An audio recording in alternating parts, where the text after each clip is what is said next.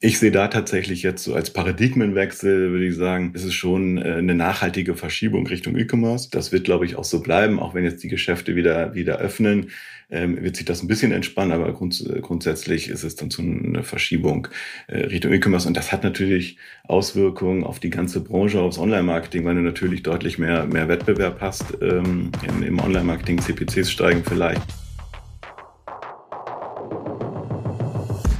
Der Facebook Marketing Talk mit Jin Choi. Dein Interview-Podcast mit inspirierenden Gästen aus der Marketingbranche.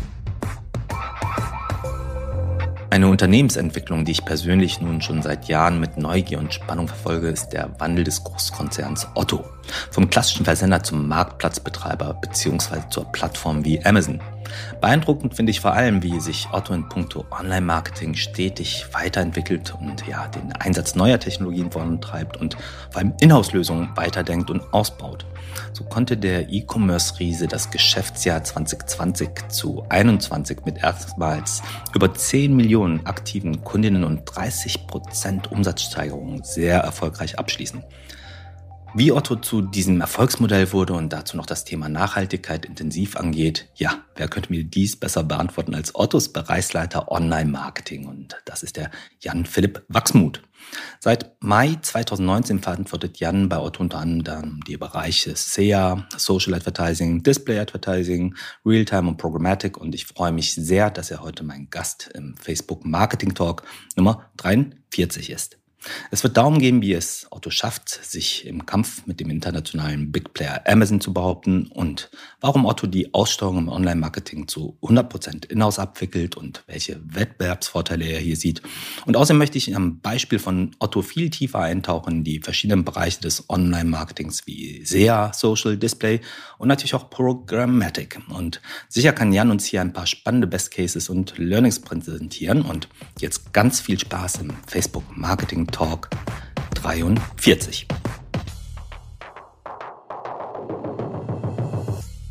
Hallo Jan, herzlich willkommen und schön, dass du dir die Zeit nimmst. Äh, ja, hallo.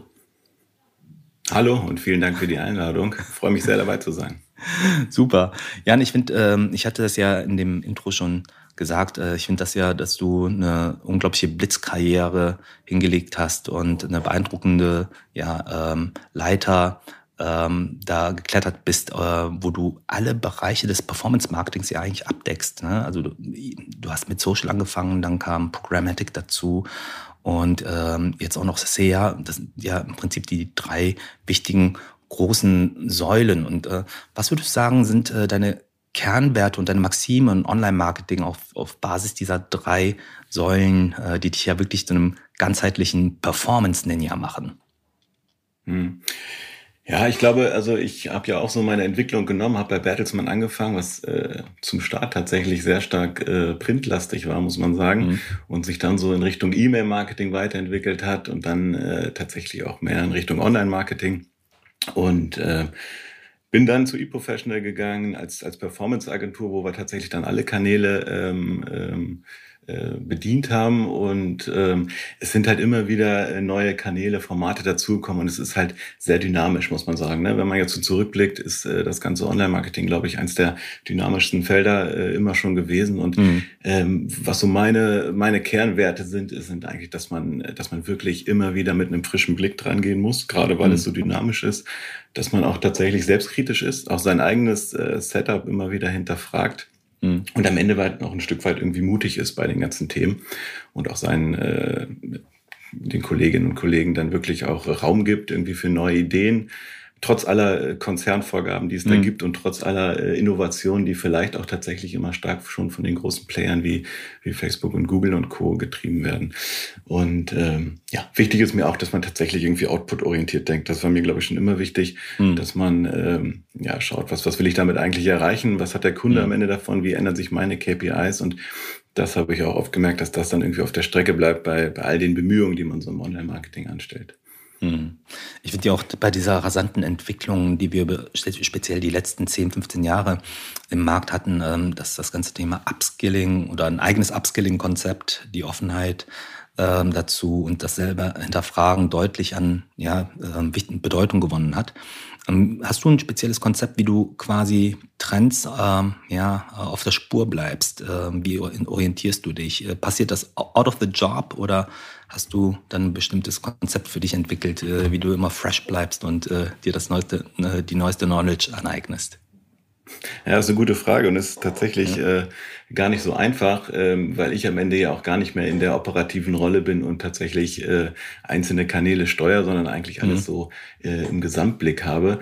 Und ich habe natürlich jede Woche meine regelmäßigen Austauschformate äh, mit meinen Directs. Wir haben äh, viele mhm. Runden, wo wir uns intern natürlich immer austauschen, auch so Learning-Formate. Äh, wir haben sehr stark bei uns äh, so das Thema Test and Learn ähm, ähm, etabliert. Also versuchen halt wirklich jede Woche immer wieder mhm. in verschiedenen oder in allen Kanälen ähm, ähm, Test and Learn äh, Ansätze irgendwie vorzustellen. Und wir haben natürlich äh, dann jetzt halt äh, wirklich viele Austauschrunden, gerade mit den großen Playern, mit denen wir zusammenarbeiten, um da irgendwie up-to-date zu bleiben. Ähm, aber ich gebe dir recht, äh, versuche, ich versuche auch immer wieder viele Podcasts zu hören oder abends mhm. nochmal was zu lesen, aber es ist tatsächlich auch gar nicht so einfach bei der Fülle der Themen, ähm, da überall immer up-to-date zu bleiben und jedes neue Ad-Format zu kennen. Und das äh, gelingt mir, glaube ich, auch nicht immer. Mhm. Ich finde das auch eine Herausforderung. Wir haben ähm, intern ähm, legen wir sehr viel Wert auf äh, verschiedene Education Training Sessions. Habt ihr das auch? Ja, das haben wir auch. Also im Online-Marketing sowieso, wo wir wirklich ähm, äh, dann die einzelnen Experten immer wieder äh, Themen vorstellen, ähm, aber auch äh, bereichsübergreifend, also dass man es nicht nur irgendwie im Online-Marketing ist, sondern auch geöffnet ähm, mhm. für, für die anderen Bereiche, weil das ja auch gerade in den großen Konzernen halt dann umso wichtiger ist, dass man da nicht irgendwie äh, immer nur in so einem in so einem Silo irgendwie seine Themen bearbeitet, sondern tatsächlich auch mhm. bereichsübergreifend. Aber solche Formate haben wir tatsächlich auch. Mhm. Ihr habt natürlich auch jetzt im letzten Jahr, wie alle Organisationen und Unternehmen, äh, unter dem Lockdown und den Covid-Auswirkungen ähm, euch anpassen müssen. Und ich glaube, wir, wir, gehen ja jetzt stärker auch in Richtung New Normal. Und ähm, vielen ist ja gelungen, wirklich dann tatsächlich diese, diese Krise als Chance zu begreifen, zumindest was die digitalen Themen betrifft. Was sind deine Key Learnings? Welche Paradigmenwechsel im Marketing ähm, siehst du durch Covid-19? Ja, also was, was ich erstmal erstmal sehe, man muss ja sagen, dass ähm, ja jetzt mehr oder weniger sind wir jetzt seit seit über einem Jahr ähm, in dieser in dieser Covid-Zeit und davon tatsächlich überwiegend auch im im Lockdown, so dass äh, stationäre Geschäfte natürlich äh, geschlossen sind, wovon mhm. natürlich äh, ähm, dann ähm, E-Commerce-Shops äh, erstmal profitieren. Das ist äh, liegt dann in der Natur der Sache und äh, ja, wie man lesen konnte, haben wir natürlich auch letztes Jahr ein sehr erfolgreiches Jahr hingelegt.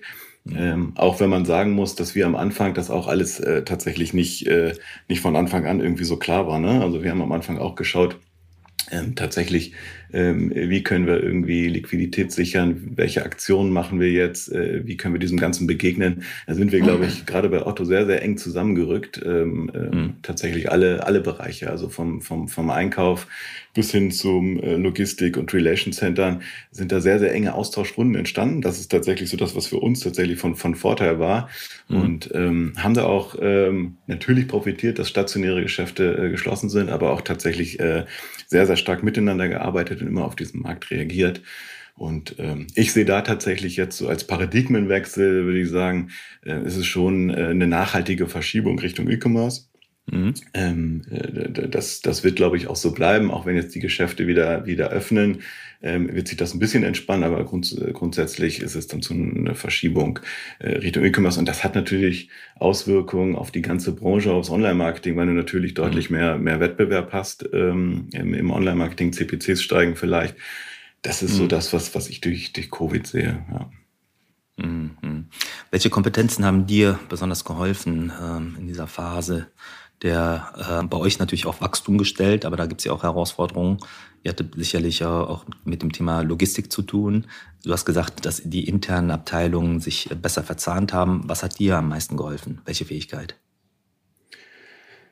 Also ich glaube, Kommunikation ist das Wichtigste in diesen Bereichen. Also gerade ähm, äh, wenn man in so einem äh, großen Konzern unterwegs ist, wo es auch wirklich viele wichtige Bereiche gibt und da ist tatsächlich das Online-Marketing nicht das, das einzig Wichtige, sondern äh, es war tatsächlich auch gar nicht so einfach, erstmal Ware einzukaufen. Ähm, äh, dann äh, waren viele Lieferwege ähm, tatsächlich ähm, äh, ja einfach nicht da oder äh, Ware mhm. war vielleicht nicht da.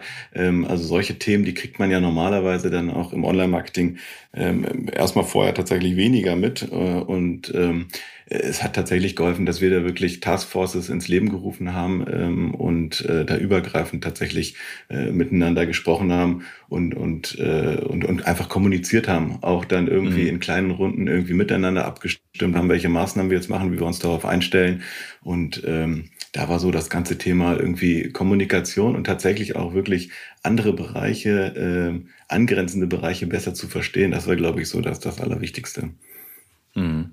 Ja, und natürlich auch mit dem Team zu connecten. Du hast ja über ein hundertköpfiges Online-Marketing-Team, das ist ja schon sehr, sehr breit aufgestellt. Wie, wie organisiert ihr euch da?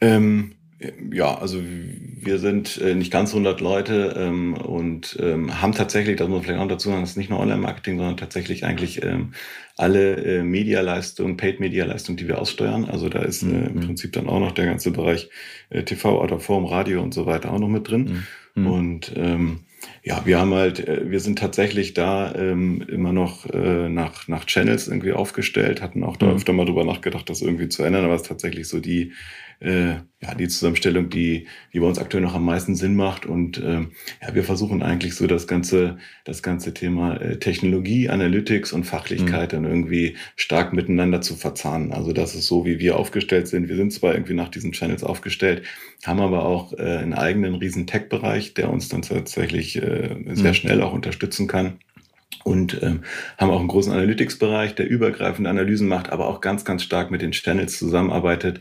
Und äh, da legen wir auch großen Wert drauf, dass wir tatsächlich eine große äh, Analysekompetenz äh, in den einzelnen Channels haben. Mhm. Ähm, wenn in deinem Bereich halt auch die traditionellen Kanäle liegen, aber auch die digitalen, ähm, wie geht ihr denn bei der crossmedialen Planung und äh, ja, Bewertung und Attribuierung vor? Mhm. Also, dass, äh, dass wir die Kanäle zusammengelegt haben, das ist tatsächlich ähm, relativ neu. Das war vorher äh, in unterschiedlichen, unterschiedlichen Bereichen. Das äh, liegt jetzt sozusagen in der Aussteuerung bei mir zusammen. Und äh, vorher war das äh, ja sehr getrennt, äh, wurde auch getrennt betrachtet. Und ich glaube, das ist erstmal der erste Schritt, dass man das erstmal zusammenlegt, in einer Hand hat und tatsächlich auch diese Aussteuerung in einer Hand hat. Das ist so das, das allererste. Ähm, den Performance-Bereich, den haben wir sehr stark äh, oder machen wir immer noch sehr stark, äh, steuern wir ihn aus nach unserem Attributionsmodell, haben da unser Attributionsmodell, das so lange im Einsatz ist, was wir auch immer wieder versuchen anzupassen. Und die äh, anderen Kanäle, ähm, äh, da sind wir jetzt gerade dabei, ein Media Mix Model aufzusetzen Mhm. Ähm, was dann tatsächlich auch ähm, über diese kurzfristigen Effekte hinausgeht und auch eher äh, mittel- bis langfristige Effekte berücksichtigt. Und diese beiden Modelle äh, werden wir dann ähm, ja, in Kombination nebeneinander laufen lassen. Mhm.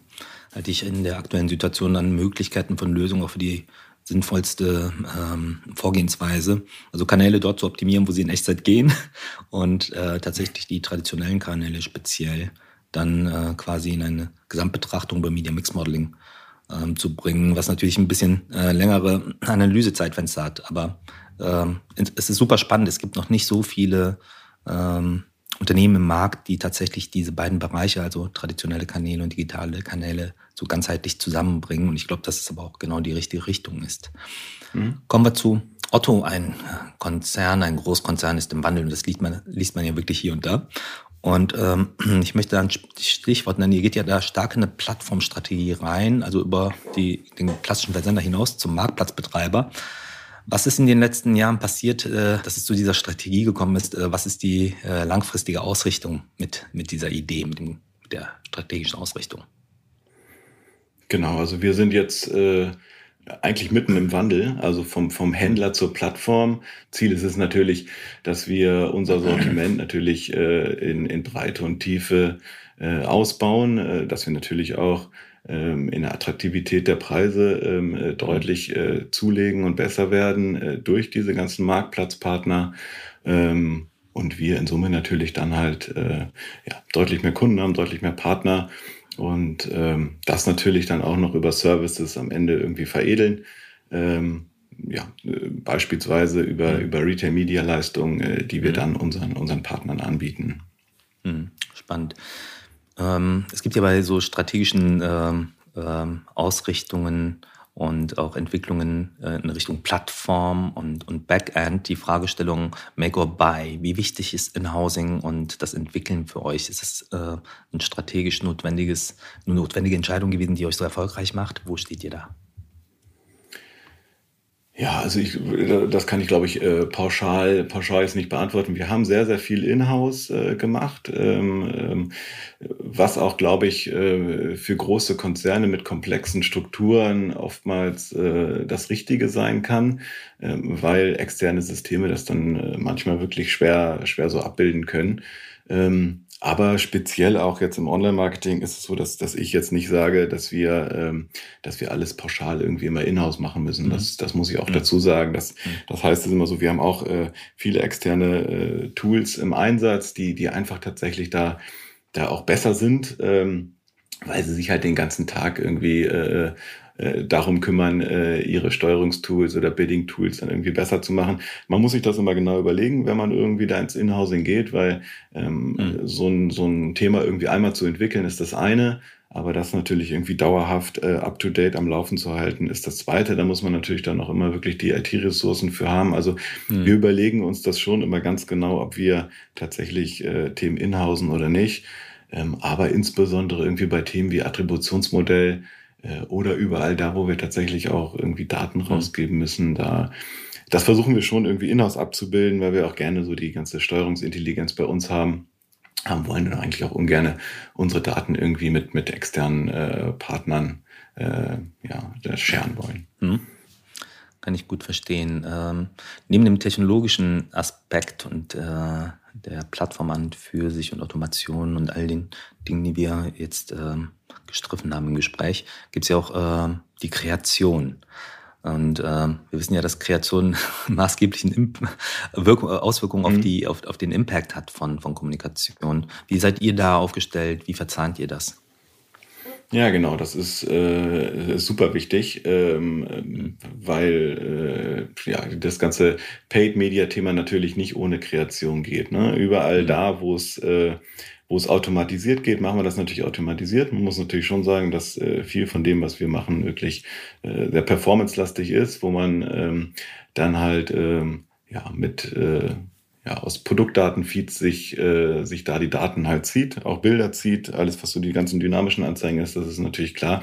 Ähm, aber alles, was, äh, was wirklich verstärkt irgendwie eher Richtung Mid- und Upper Funnel geht und auch einige Lower mhm. Funnel Formate, da muss man äh, stark natürlich auch mit der Kreation zusammenarbeiten. Und ähm, ja, wir haben halt ähm, ähm zwei Bereiche, also einmal äh, den Bereich bei mir, der das mhm. aussteuert und dann einen anderen Bereich, der tatsächlich da dann für Kreation und Content äh, ähm, zuständig ist.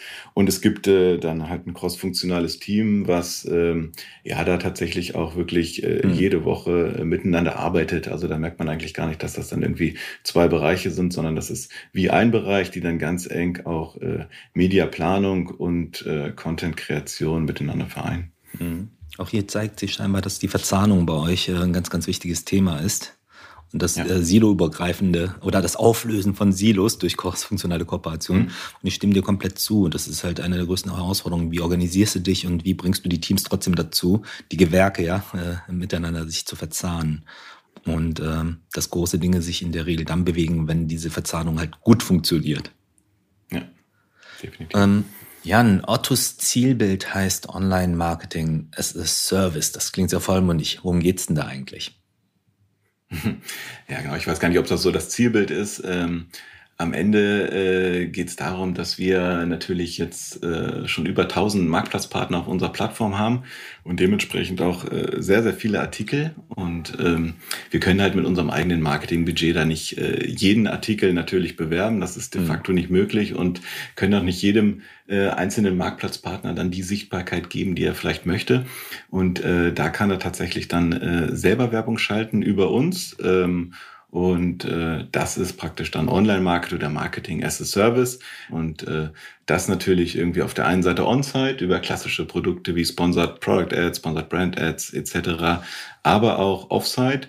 Ähm, da haben wir beispielsweise schon live unser Auto-Display-Netzwerk, wo man im, im Self-Service innerhalb von wenigen Schritten eine Display-Kampagne buchen kann. Aber wir denken da auch in die Richtung äh, ja, Google Shopping oder auch ähm, äh, Social Ads äh, äh, möglich zu machen, so dass wirklich Marktplatzpartner im Self-Service äh, ziemlich automatisiert dann selber äh, Kampagnen schalten können und ihre Produkte sichtbar machen können. Das ist eigentlich die Idee hinter dem ganzen Thema äh, Marketing as a Service.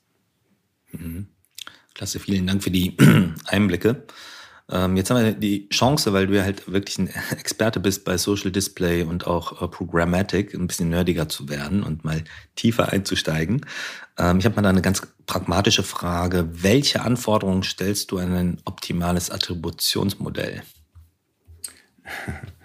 ähm, ja, ich glaube, so ein optimales Attributionsmodell, da muss man sich, glaube ich, von frei machen. Das, das, das wird es wahrscheinlich nicht geben. Mhm. Äh, Ziel ist es äh, tatsächlich immer irgendwie der Wahrheit irgendwie ein Stück näher zu kommen.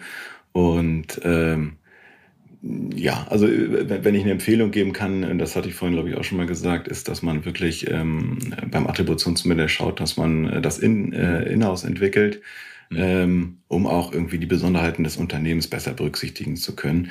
Ähm, wichtig ist, glaube ich, auch, dass man gerade bei diesen Attributionsmodellen, wenn man danach dann steuert, so wie wir das tun, mhm. ähm, dass man wirklich auch alle Stakeholder irgendwie mit ins Boot holt, dass alle verstehen, was man da tut, wie man dann nachher steuert, weil es bringt auch nichts und das habe ich auf Agenturseite dann auch oft gesehen, da wurden irgendwie Attributionsmodelle dann irgendwie etabliert und am Ende ist man dann doch relativ schnell wieder dazu übergegangen und hat gesagt, oh, ich gucke jetzt doch nur auf den Kanal und irgendwie funktioniert der ja nicht. Und dann ist man ganz schnell wieder in dieser äh, Last-Click-Logik. Ähm, also da ist es dann wichtig, tatsächlich irgendwie alle mitzunehmen. Ansonsten ja, was ist sonst wichtig? Also wichtig ist, glaube ich, dass man irgendwie ein dynamisches Modell hat. Also ein statisches Modell arbeitet mhm. da, glaube ich, auch keiner mehr, dass man so die Wirkzusammenhänge berücksichtigen kann. man muss halt auch wissen, was, was ist das Ziel des Modells? Also was will man damit eigentlich? Ne? Was mhm. ist die Zielvariable? Äh, ist es irgendwie ein Kauf? Ist es ein Lead? Äh, möchte ich das Modell irgendwie auf User- oder Kontaktebene ähm, ähm, aufbauen? Oder ist es eben, äh, was wir vorhin auch schon hatten, ein übergreifendes Media-Mix-Model? Ähm, mhm. es, es wird da, und, und das hatten wir ja schon gesagt, äh, kein Modell geben, was jetzt irgendwie äh, alle Fragen auf einmal beantwortet. Also irgendwie kurzfristige Effekte bis hin zu langfristigen Branding-Effekten. Mhm. Wichtig ist am Ende, glaube ich, dass man äh, ein stabiles Modell hat und ähm, um dies halt grundsätzlich für, für, für eine Bewertung da nutzbar zu machen. Mhm. Hinzu kommt ja noch, dass ihr eine Test-and-Learn-Agenda habt oder ja auch äh, gerne die in die Richtung Test-and-Learn stößt mit äh, viel Agilität. Äh, wie stellt ihr denn sicher, dass diese Learnings von äh, diesen Test-and-Learn-Setups äh, in das äh, Attribuierungsmodell einfließen? Habt ihr dann einen bestimmten Prozess oder eine Vorgehensweise? Also wir ähm, äh, Test and Learn ist natürlich äh, sehr weitreichend. Ne? Das sind irgendwie natürlich Test and Learn Ansätze, die tatsächlich auch in den einzelnen Kanälen liegen, mhm, ähm, genau. ähm, aber auch äh, Ansätze, wo wir halt schauen, ähm, ja, wie sich äh, wie sich die Journeys verhalten, ähm, welche Änderungen es tatsächlich in den Werbeformaten gibt und was die wiederum für Auswirkungen haben auf auf unsere Modellierung. Und ähm, ja, wir sammeln diese Themen immer. Wir können natürlich das Attributionsmittel jetzt auch nicht, das passen wir jetzt auch nicht irgendwie jeden Monat an, ähm, sondern ähm, das werden wir tatsächlich oder passen wir halt immer nur an, wenn, äh, wenn, ähm, ja, wenn wir einen wirklichen großen Impact dann mhm. irgendwie sehen. Jetzt ist es an der Zeit, wo wir tatsächlich dann wieder irgendwie so ein paar Schrauben wieder nachdrehen. Und ähm, ja, das äh, so gehen wir davor. Also wir machen das jetzt nicht so, dass wir irgendwie jeden Monat da irgendwie versuchen, das Modell irgendwie anzupassen. Ich glaube, da ist es fast mhm. wichtiger, irgendwie ein stabiles Modell zu haben, als jetzt äh, jede, jeden Monat da irgendwie äh, nachzujustieren. Mhm. Vielen Dank. Ähm, Im Bereich Social Advertising, was sind da deine Erfahrungswerte? Wie ist, ähm, ähm, wie ist Otto da, da aufgestellt und was sind Best Practices und Best Cases für dich? Ja, wir haben eigentlich ein relativ äh, äh, kleines, schlankes äh, Social Ads Team ähm, mhm. und ähm, sind wirklich nur fünf äh, Kolleginnen, die da die Paid-Maßnahmen machen. Und ähm, ja, die sind halt im engen Austausch natürlich auch mit dem Content-Team, ähm, mhm. auch wenn wirklich der Großteil, muss man sagen, ähm, dann doch irgendwie sehr äh, dynamisch läuft, also mit dynamischen Anzeigen. Ähm, machen natürlich äh, gerade die, äh, die Themen, die wir so mit und, und Upper Funnel machen, dann tatsächlich so den, den Großteil der Arbeit auch aus. Mhm. Und ähm, ja, äh, das ist erstmal so, so unser Kernteam. Mhm. Und ähm, ja, wir haben, wir versuchen eigentlich immer up to date zu sein, sind ja äh, beispielsweise mit euch da wirklich auch in sehr, sehr engem Austausch, versuchen immer an allen äh, Alphas, Betas irgendwie teilzunehmen. Mhm. Beispielsweise ähm, sind wir auch im Überlegen, wie wir da tatsächlich jetzt äh, das Thema Marketing as a Service auch im Social umsetzen können. Also wie können wir es eigentlich schaffen, dass wir Marken oder Partnern ähm, die Möglichkeit mhm. geben, auch auf Basis unseres äh, Otto-Datenfeeds also selber Social Ads zu schalten. Und äh, das auch dann natürlich für, äh, für Marktplatzpartner mit, mit etwas weniger Social Media Know-how.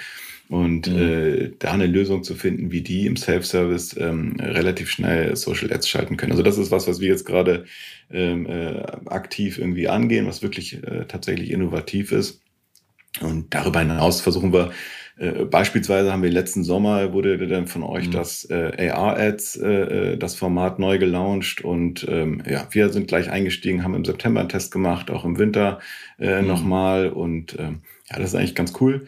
Ähm, weil wir äh, für uns gerade als, als eine der wichtigsten Categories ist halt irgendwie Home and Living, wo, wo wir dann mhm. halt auch mit, mit 3D-Modellen, Sofas und andere Möbelstücke irgendwie so frei im Raum äh, platzieren können, das als Ads schalten können und äh, das halt jetzt beispielsweise irgendwie als, als Format für uns irgendwie sehr gut gepasst, wo wir das mal ausprobiert haben und haben da auch gesehen, dass wir irgendwie da echt hohe Verweildauern hatten und ähm, hm. ja, also da sind wir halt immer dabei und versuchen tatsächlich äh, äh, wirklich up-to-date zu sein und relativ schnell irgendwie alle neuen Formate und äh, äh, zu adaptieren.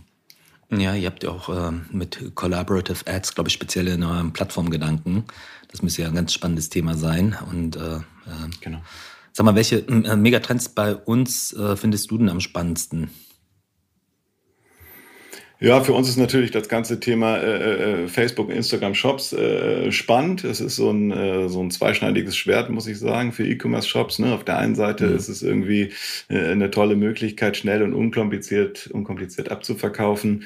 Ähm, mhm. Ja, auf, auf der anderen Seite äh, ist es halt so, ähm, wir haben halt schon ähm, ja, also ein Unterschied von, von 50 Prozent zwischen beworben versus verkauft. Mhm. Also 50 Prozent der Produkte, die bewerben, da werden zur Hälfte dann doch andere Produkte äh, abverkauft diese Gelegenheit, äh, ähm, die hat man dann natürlich dann nicht mehr, wenn man äh, gar nicht mehr äh, zu uns kommt, sondern irgendwie das Produkt dann direkt irgendwie schon auf Shops verkauft. Aber äh, das ist tatsächlich irgendwie äh, was, was ich super, super spannend finde. Ähm, grundsätzlich, mhm. ähm, da so wie, wie Facebook sich da auch entwickelt, in welche Richtung sich Facebook entwickelt. Ne? Mhm. Bleibt es jetzt irgendwie rein irgendwie bei Ad-Formaten oder geht es dann doch stärker Richtung E-Commerce?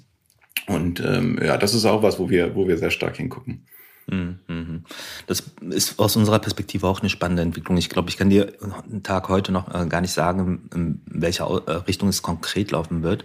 Was mich bei den Facebook-Shops erstmal begeistert, ist, äh, begeistert hat, ist es einfach erstmal natürlich, dass wir ähm, jeden Unternehmen, auch wirklich kleineren Organisationen, kleinen Unternehmen, mhm. KMU anbieten können, halt hier einen digitalen Shift reinzugehen und ähm, das war auch die Ausgangsbasis, als wir Facebook Shops gelauncht haben. Das wäre eine direkte Reaktion von Facebook auf äh, den Covid-Lockdown. Das fand ich halt erstmal als Giving Back to ja. Society eine spannende Geschichte. Aber ich verstehe auch deine Perspektive, dass es eine gewisse Ambivalenz für dich hat, weil das natürlich auch eine weitere Marketplace ist. Ne? Aber ich glaube, äh, da bleibt einfach äh, perspektivisch äh, ähm, die Option, dass wir halt optimal partnern und gucken, dass wir euch optimal aufstellen und äh, das äh, euch in die richtigen Richtungen bewegen. Ja. Augmented Reality, glaube auch, dass das ein, ein, Trend ist, der, der einfach viel schneller Realität äh, schon ist äh, in, der, in der Marketingkommunikation als äh, Virtual Reality. Und finde das super, dass ihr da so agil vorgeht.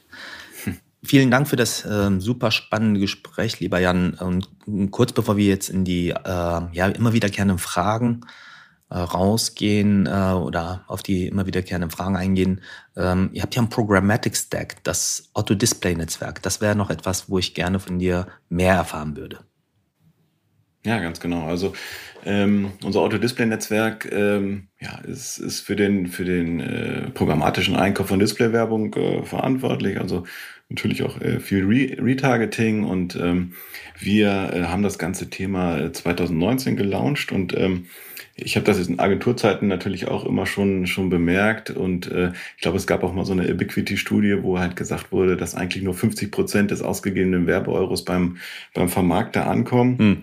Weil halt äh, in diesem ganzen Einkaufsprozess tatsächlich irgendwie sehr viele technische Dienstleister und andere Intermediäre dazwischen sind. Zum Teil ist der Einkaufsprozess auch sehr intransparent und ja, wir haben da jetzt eine eigene Infrastruktur aufgebaut, äh, mhm. äh, ohne diese ganzen Intermediäre und haben halt äh, direkten Zugriff äh, auf, äh, auf alle Vermarkter. Und ähm, ja, das ist eine Inter Infrastruktur, die dann tatsächlich ähm, auch so die Demand-Side und die Supply-Side-Plattform beinhaltet. Und wow. äh, diese sprechen mit einem eigen entwickelten Steuerungsalgorithmus. Und ähm, wir sind dann halt direkt bei allen Vermarktern im Header verbaut über eine Prebid-Technologie mhm. und ähm, ja, haben so unser eigenes Stack irgendwie aufgebaut, haben mhm. ein eigenes ähm, äh, DCO-Tool dahinter, beziehungsweise das ist kein eigenes, das haben wir eingekauft, das ist eigentlich die einzige Komponente, die wir eingekauft haben und ähm, haben so eigentlich komplett unser ganzes Display-Setup mittlerweile auf unser äh, Auto-Display-Netzwerk, so nennen wir das, äh, umgezogen und ähm, kaufen deutlich günstiger ein, als wir es äh, am Markt tun können. Stark. Vielen Dank für die äh, Erläuterung und den Einblick. Äh, äh, mega Achievement. Kommen wir und jetzt zu den wiederkehrenden Fragen. Und ähm, da möchte ich einsteigen mit, äh, was war dein größter Manager- oder Kommunikationsfail und was hast du daraus gelernt? Ja, ich, ich weiß gar nicht, ob ich jetzt so den Fail habe, aber äh, ich glaube, äh, gerade so zu Agenturzeiten, wenn man so das erste Mal dann auch in der Geschäftsführerposition ist, war für mich ja dann auch das erste Mal, äh, da macht man doch ab und an dann doch äh, so einige Fehler. Also auch gerade so in so All-Hands-Meetings, wo dann irgendwie alle dabei sind, unterschätzt man so ein bisschen, dass das, äh, das eigene Wort dann auf einmal doch deutlich mehr Gewicht hat. Und wenn ich dann irgendwie über visionäre Themen gesprochen habe oder mhm. irgendwie Themen, die wir irgendwie automatisieren wollen, ja, dann habe ich, glaube ich, an der einen Stelle dann doch schon mal vergessen, dass das dann auch äh, persönlich äh, einzelne äh, Mitarbeiter wirklich, wirklich auch trifft, dass die sich dann da irgendwie Sorgen machen. Hm. Und ähm, ich glaube, solche äh, Fehler sind mir tatsächlich da dann ähm, öfter passiert, aber da lernt man natürlich dann auch drauf, dass man wirklich darauf achten muss, ähm, wie man so seine Worte wählt in solchen Situationen. Hm, absolut. Welche drei Erfolgsfaktoren haben dich zu dem Experten gemacht, der du heute bist? ich weiß gar nicht, ob ich so der Experte bin. Also ich bin ja sehr stark in dieser, in dieser, übergreifenden Rolle drin. Also wenn jetzt meine Experten äh, hören, dass ich Experte bin, dann müssen die, glaube ich, lachen. Aber, ähm, äh, aber das ist vielleicht auch schon der erste Punkt. Also ich, mhm. äh, ich versuche mich immer sehr stark mit, äh, mit Leuten zu umgeben, die echt äh, smart sind, die dann irgendwie auch Experten sind auf ihrem Gebiet mhm. ähm, und ähm, wirklich auch auf die Leute zu hören ähm, natürlich auch ins Sparring zu gehen. Äh, das ist vielleicht so der zweite Punkt, dass man immer wieder auch äh, Themen hinterfragt, noch unbequeme Fragen zulässt. Mhm. Das ist, glaube ich, auch irgendwie immer wichtig. Ähm, äh, fand ich immer wichtig. Also ich mag es auch, wenn unbequeme Fragen gestellt werden und wenn man mhm. Dinge hinterfragt.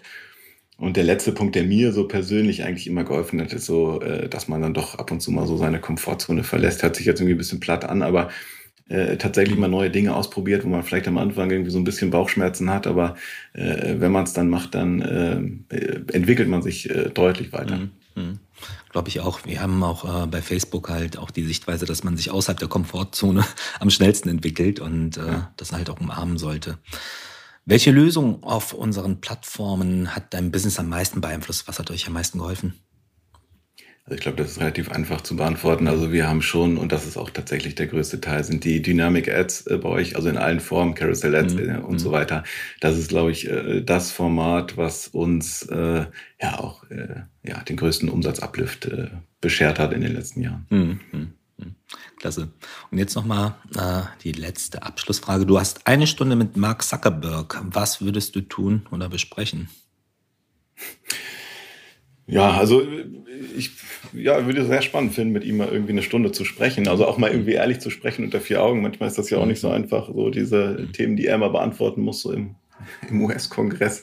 Mhm. Äh, da kriegt man wahrscheinlich auch nicht mal die Antwort, die man, die man hören will. Aber wenn wir wirklich mal unter vier Augen mhm. sprechen würden, würde ich, glaube ich, über zwei Themen mit ihm sprechen. Äh, einmal tatsächlich, ähm, ja, eigentlich was gar nicht mit Marketing direkt zu tun hat, sondern wirklich so die Verantwortung von Facebook in der Gesellschaft. Mhm. Ähm, Facebook ja echt ein so mächtiges Instrument ist, mhm. was irgendwie mhm. Wahlen beeinflussen kann, was unsere Welt auch irgendwie nachhaltig verändern kann, was irgendwie Fluch und Segen zugleich sein kann. Also über das Thema würde ich einmal mit ihm sprechen und so seine Sichtweise darauf. Ähm, und das Zweite, was mich interessieren würde, ist tatsächlich so die Entwicklung von Facebook als Unternehmen. Also wo er Facebook irgendwie in zehn Jahren sieht. Ähm, ist mhm. es dann weiter so, dass es wirklich eine Plattform ist, die, die maßgeblich äh, ja, ähm, das Ads-Business vorantreibt und das eigentlich auch so der, der Ergebnisbringer ist? Oder geht's wirklich mhm. tatsächlich mehr Richtung E-Commerce oder hat er vielleicht irgendwie noch andere Ideen? Das wäre irgendwie was, was ich äh, als zweites mit ihm gerne besprechen würde. Das wären noch sicherlich spannende Themen, die man mit Marc diskutieren kann. Und ähm, lieber Jan, vielen Dank für dieses äh, spannende äh, Gespräch, wo du uns ganz viel Einblick gegeben hast und für diesen offenen Austausch. Äh, das hat mir sehr, sehr viel Spaß gemacht. Vielen Dank. Hat mir auch Spaß gemacht. Vielen Dank. Bei Lob, Kritik, Anregungen oder Rückfragen zu diesem Podcast schreibt uns einfach gern per E-Mail an das Facebook Update at fb.com. Ja, das wird in einem Wort geschrieben, das Facebook Update at fb.com kommen. Und lasst uns natürlich gerne auch wieder eine Bewertung auf iTunes da und gebt uns Feedback, was wir noch besser machen können oder welche Gäste und Themen ihr euch hier in meinem Talk wünscht und welche Fragestellungen ihr äh, ja spannend findet und abonniert unseren Podcast-Channel auf der Lieblings-App eurer Wahl. Vielen Dank fürs Zuhören und bis bald. Das Facebook Update. Deine wöchentliche Podcast-Dosis aus erster Hand rund um das Thema Digitalisierung. Jetzt abonnieren in der Podcast-App eurer Wahl und up to date bleiben. Dieser Podcast wird produziert von Podstars bei OMR.